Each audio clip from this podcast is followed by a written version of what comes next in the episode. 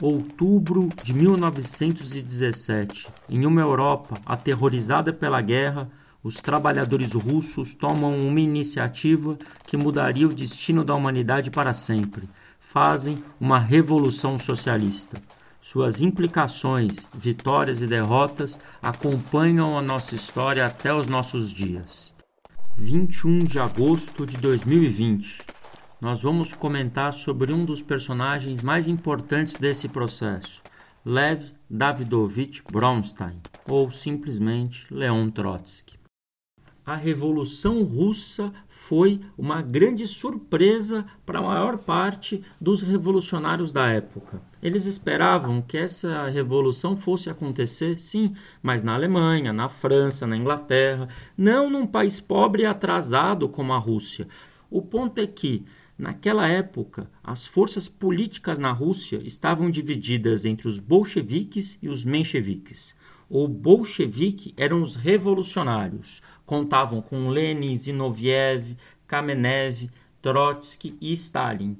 Esse partido contou com uma oposição muito forte dos mencheviques que deflagrou uma guerra civil. Quando estourou a revolução, que os trabalhadores foram para a rua exigindo paz, pão e terra, que era comida para os trabalhadores da cidade, terra para quem queria plantar e paz, tirar a Rússia da guerra. Isso para a burguesia, para os reis, foi um escândalo e eles começaram a tocar fogo no país.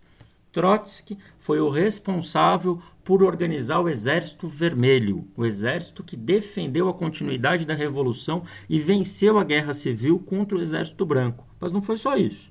Depois de vencer a guerra civil contra o exército branco, as potências estrangeiras, a França, a Alemanha, a Inglaterra, que estavam em guerra entre si no começo da revolução, se unem para invadir a Rússia e para impedir a revolução de dar certo.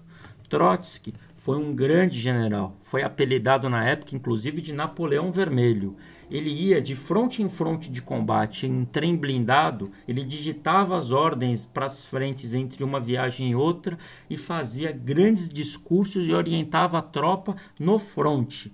Em um desses discursos ele proferiu o seguinte: aviso que se qualquer unidade recuar sem ordens para tal, o primeiro a ser fuzilado será o comissário da unidade e depois o comandante, e é o que eu prometo solenemente diante de todo o Exército Vermelho.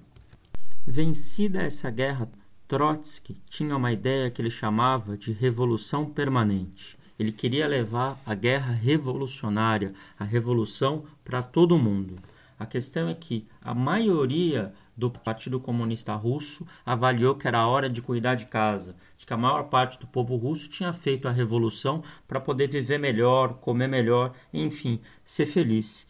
E mais, a Rússia continuava tendo inimigos muito poderosos fora de suas fronteiras. Deveria desenvolver as suas forças produtivas. Na época, Stalin dizia que a Rússia estava 50, 100 anos atrasada em relação às potências estrangeiras. Ou ela resolvia isso rápido ou ela ia ser aniquilada. Trotsky não se conformou com essa posição, que foi derrotada, ele acabou sendo expulso do partido, expulso da própria Rússia.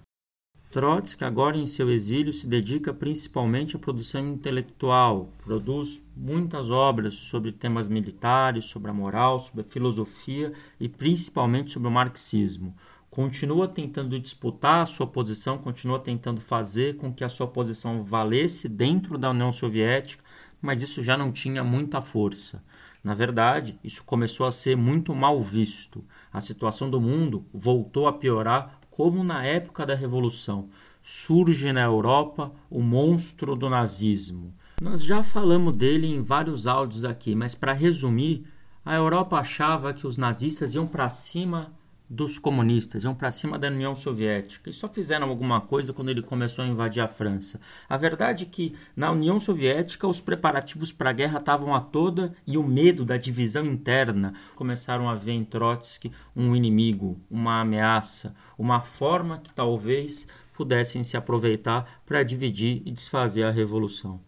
Por conta desse medo, eles plantaram um agente, um espião, na casa do Trotsky, que o acompanhou por seis meses e no dia 20 de agosto de 1940 ele atacou Leon Trotsky, ferindo sua cabeça com um instrumento de jardinagem, o que provocou a sua morte no dia seguinte. Ainda ferido, ele proferiu um discurso político e várias cartas. Nesse discurso, ele disse o seguinte: Durante 43 anos de minha vida consciente, fui um revolucionário, 42 deles sob a bandeira do marxismo. Se tivesse que recomeçar tudo, evitaria, obviamente, este ou aquele erro, mas o curso geral de minha existência seria o mesmo. Morro, revolucionário, proletário, marxista, materialista dialético e, por conseguinte, ateu inflexível. Minha fé no futuro comunista da humanidade não é menos ardente. Pelo contrário, é hoje maior do que em minha juventude. bem unidos façamos nossa luta final.